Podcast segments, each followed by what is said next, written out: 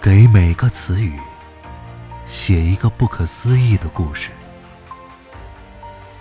nuf 词典由 Mr. Nuff 不停的书写，然后擦掉。这是一本没有开头，也没有结局的书。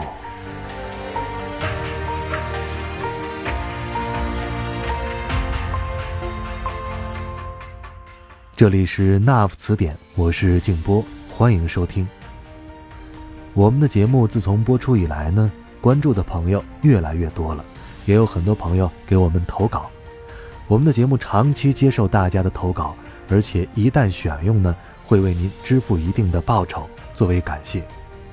当然，我觉得更重要的是，大家的文字可以通过我们的制作，变成一期更加生动的节目展现出来。那今天要和大家分享的这个故事呢，就是一位听友的投稿。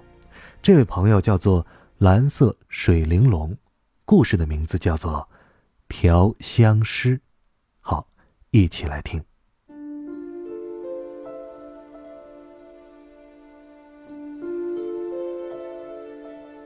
柳文文轻轻的闭着双眼。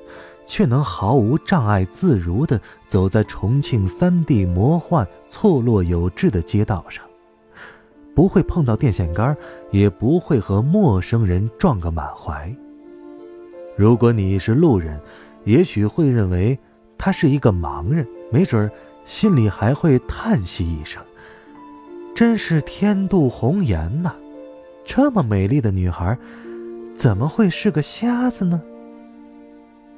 但是，看他的一步一跃、一举一动、一颦一笑，充满了从容和享受，又不像是一个盲女，至少手里没有拿着一根盲杖，也没有牵着一只可爱的导盲犬。他当然不是一个盲人，这是柳文文最喜欢的游戏。他每天清晨都会沿着固定的路线进行散步。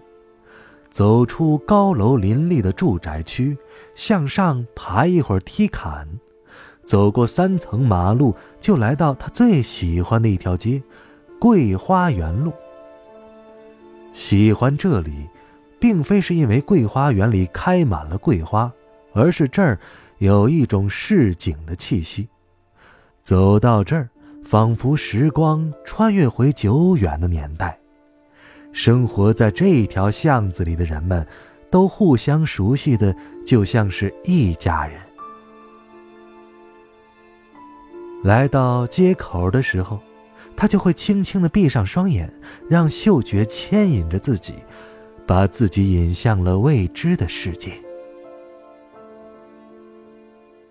柳文文的家族成员遗传着一种能力。对飘荡在空气中的各种气味因子都十分敏感，并且能够很准确地找出那些气味的来源，对气味进行具象化分类、处理、加工。没错，他们就是调香师。他的家族从事这个行业已经有八代之久，每一代。都单传一人，每一个新生儿在周岁的那一天，都要经过严苛的测试。把孩子放进家族祖传的三层楠木的香阁里，里面摆放了历代积累下来的各种香氛，并把孩子母亲的乳汁装在一个精致的瓶子里。如果孩子在规定的时间里找到母乳所在的位置，就算胜出。有这样敏锐嗅觉的孩子，是上天对家族的恩赐。从此，这个孩子将接受完全不同的教育，传承家族的事业，经历着常人不能想象的人生。柳文文，就是这一代孩子里的佼佼者。某一个初夏早晨的六点零三分，他又一次来到桂花园路的街口。他闭上眼睛，关闭了视觉的世界，打开了嗅觉的地图。他的嗅觉在肚子饥饿的时候会达到巅峰，空气中多么微弱的气味分子，都逃不过他的鼻子。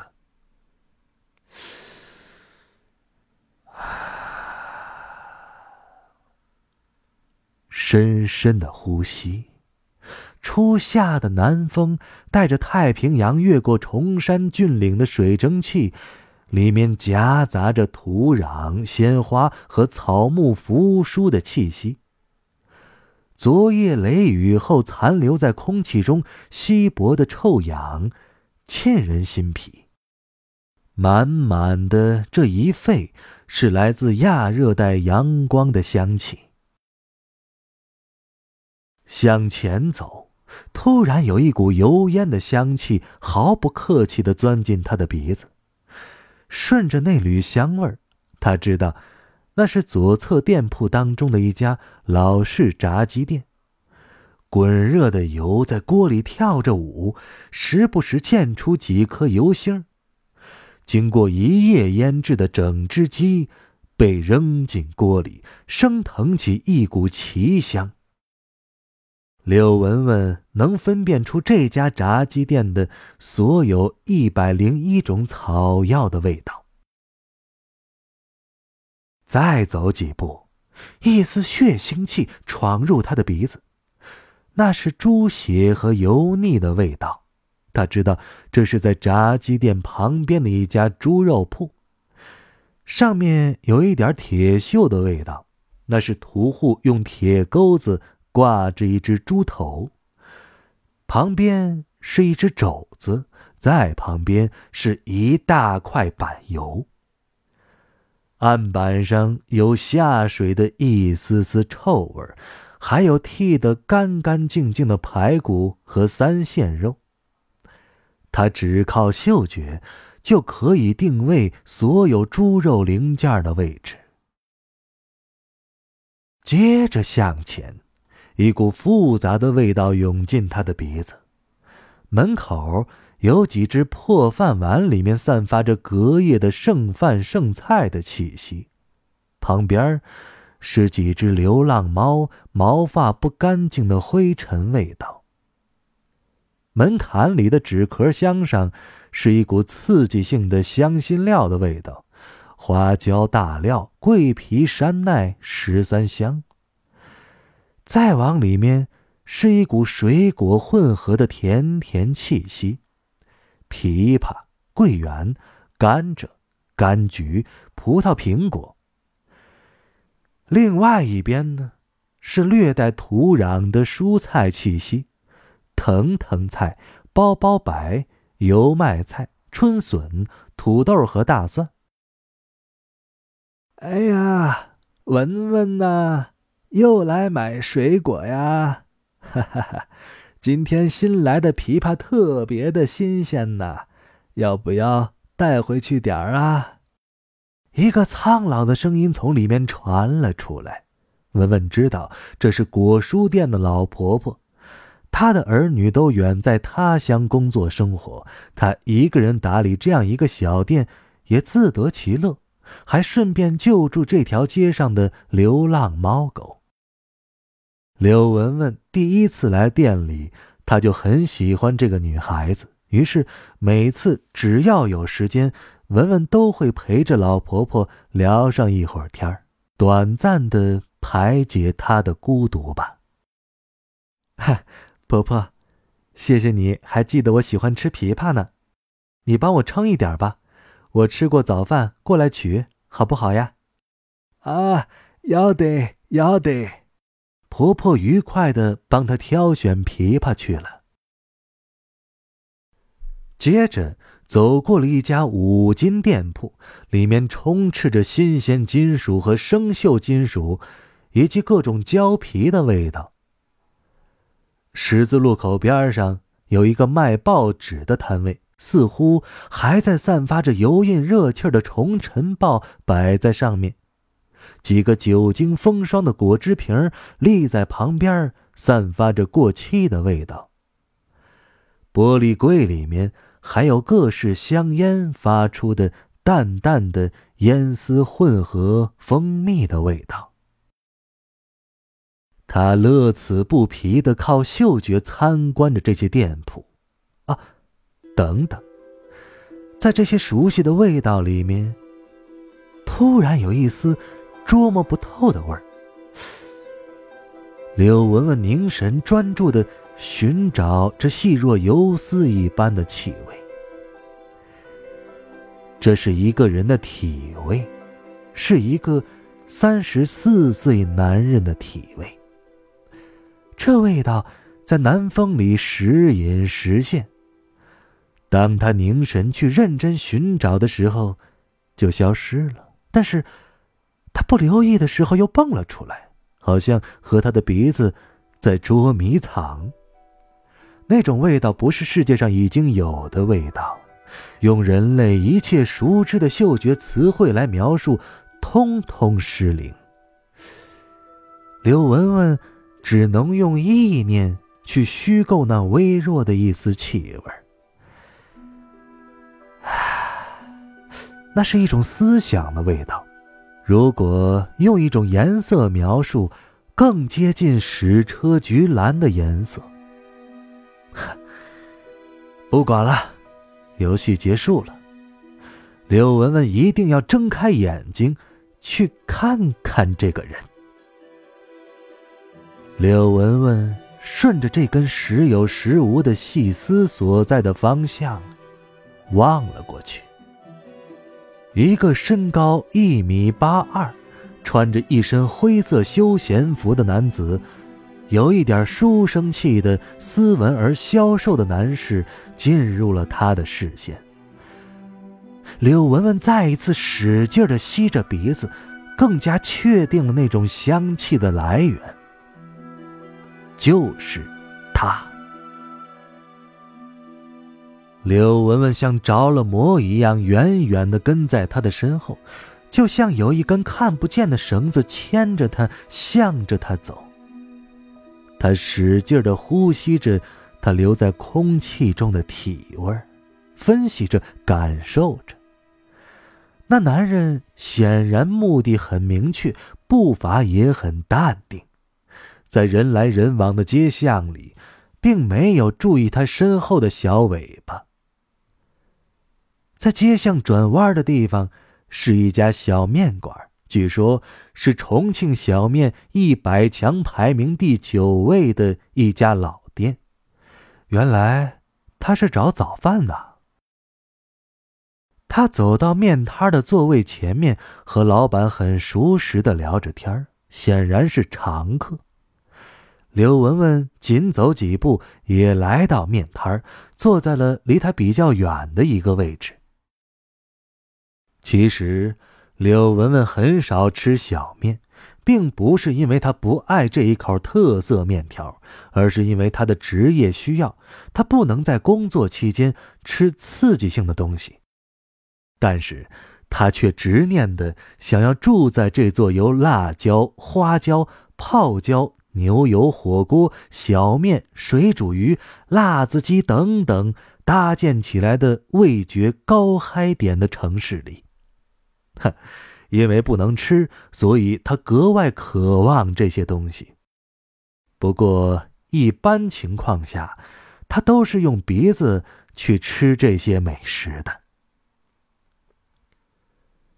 或许他自己都不知道，住在这座城市七年之后，他在他最爱的桂花园路上，第一次闻到了他。清晨的阳光，透过稠密的黄桷树的叶片，小心翼翼地洒下橘黄色的光斑。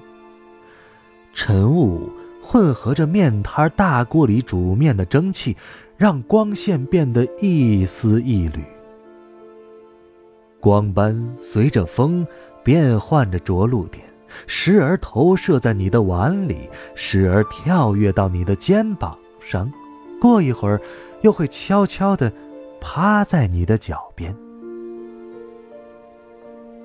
柳文文坐在小板凳上，看着面前这一碗小面，白的面条，红的辣椒，绿的青菜，煞是好看。他深深的吸着气儿，捕捉着空气当中飘荡着的各种味道因子。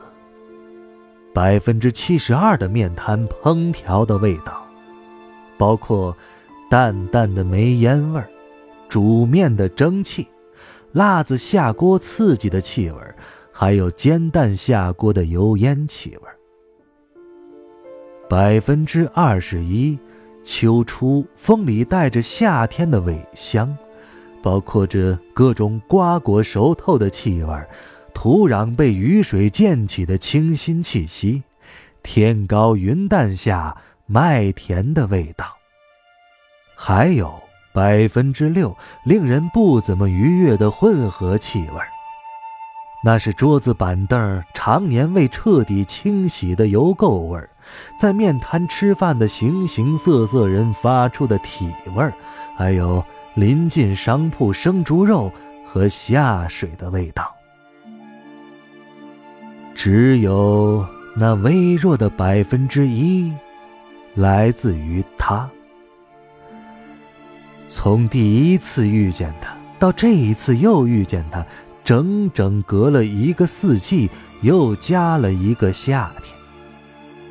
柳文文天天都走在桂花园路，天天都路过这家面摊儿，却再也没有闻到过他的气息。他很绝望，认为他的鼻子失去了他的味道。也许那次偶遇，只是他心血来潮来到了桂花园吧。但是，他又否决了这种猜测，因为。他貌似和面摊老板真的很熟。文文试图从面摊老板的口中得到他的一点信息，可是柳文文真的不擅长用嗅觉以外的方式描述人类，所以说了老半天，老板都不知道他说的是哪个常客，因为这家店的常客实在是太多了。啊！从回忆里回过神来，柳文文看到他修剪的十分干净的修长的手指，捧着一个造型朴素的面碗。他眼神复杂的盯着这碗面，表情变换的速度好像是演绎一部悬疑电影。柳文文再一次使劲的吸着鼻子，空气中。他的体味似乎产生了不可思议的化学反应，他意识到，这个男人也并非是凡品，他也有其他感知世界的方法，并且和他的是完全不同的。柳文文对于爱情有一些执念，一闻钟情是他喜欢的桥段。尤其是让他着魔并且困惑的体香。这个男人的味道极其特别，可是碍于自己的那一点骄傲和害羞，他自己跟自己做了一个决定：如果将来的某一天他能在桂花园路上闻到他第三次，那么他就会勇敢地走到他的身边去结识他。不管他是三十岁还是八十岁，不管他是单身还是已婚，他都要让自己不后悔的爱那么一次。男人吃完小面，走向桂花园路的尽头，拐到了一条柳文文不熟悉的路上。路的两旁都是高大的小叶榕，遮天蔽日。气根条条垂下，两边的建筑和庭院也清幽起来。柳文文嗅着让他陶醉的体香，却被一个大院门口的两只石狮子牵引了注意力。一公一母，一只脚下踩着绣球，一只抚摸着小狮子。这多么像家族香阁门口的两只石狮子啊！那两只狮子是祖先调教的有灵性的狮子，母狮子可以闻到一百九十八种香氛的味道。其实，公狮子的能力更为出色，可以闻到三千种以上的味道。但是，公狮子爱喝酒，酒精让他渐渐失去了灵敏的嗅觉，真是可惜。陷入回忆之后，他的鼻子跟丢了他，男人消失在了茫茫人海里。柳文文怅然若失的往回走着，一座青砖黛瓦的古典院落就在前面。柳文文在里面有一家自己的工作室，叫做气味博物馆。虽然是中式院落，但经过柳文文奇思妙想的设计，俨然有些中西合璧的味道。四壁从外面看仿佛是青砖，从里面看却是半透明的。墙壁上一排一排的玻璃格子里摆放着无数个颜色各异的小瓷瓶儿，按照彩虹的渐变色摆放整齐。每一个瓶子并非按照传统的名词，比如说玫瑰香、依兰香。茉莉香等等来标记，而是下面有一排编号：N 一二二二零九八七，A 一二二二零九八八，V 一二二二零九八九，N 一二二二零九八七，A 一二二二零九八八，V 一二二二零九九零。N 一二二二零九八七，A 一二二二零九八八，V 一二二二零九九一。他还有一个顾客的名册，每一个曾经来这里购买过香氛的人都必须留下自己的名字或者他的化名。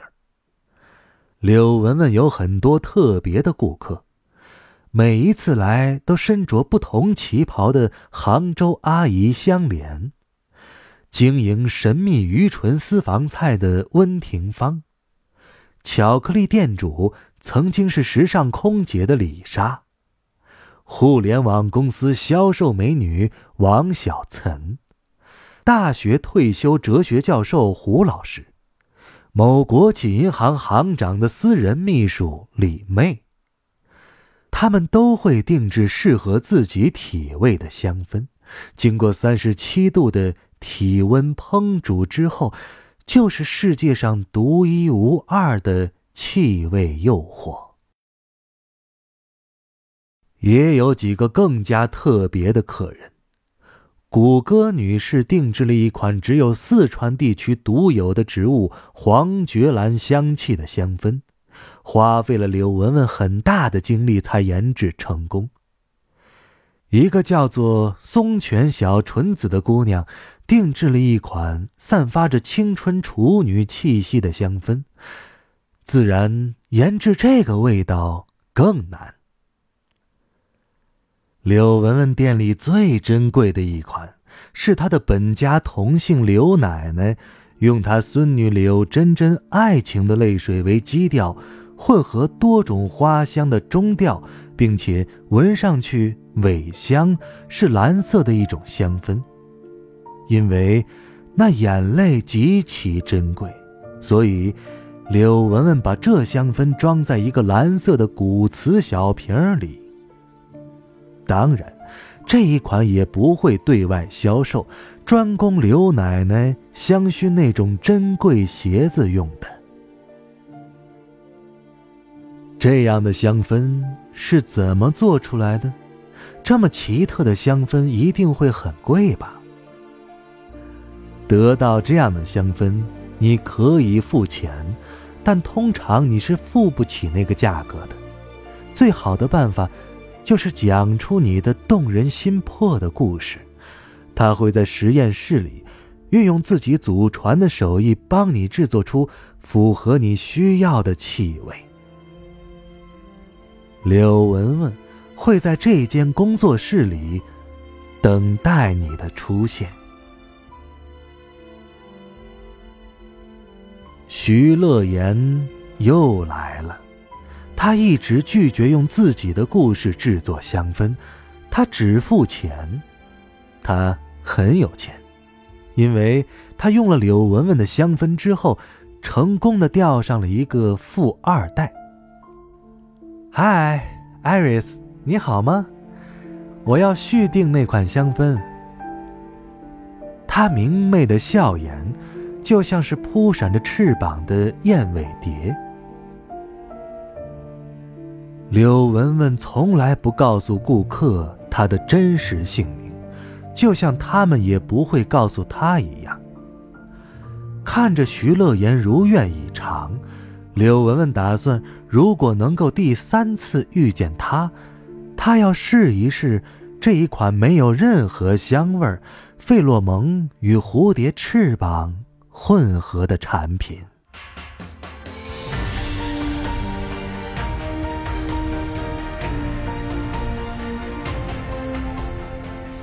以上故事来自《那夫词典》，这是一本没有开头也没有结局的书。我是静波，咱们下期再会。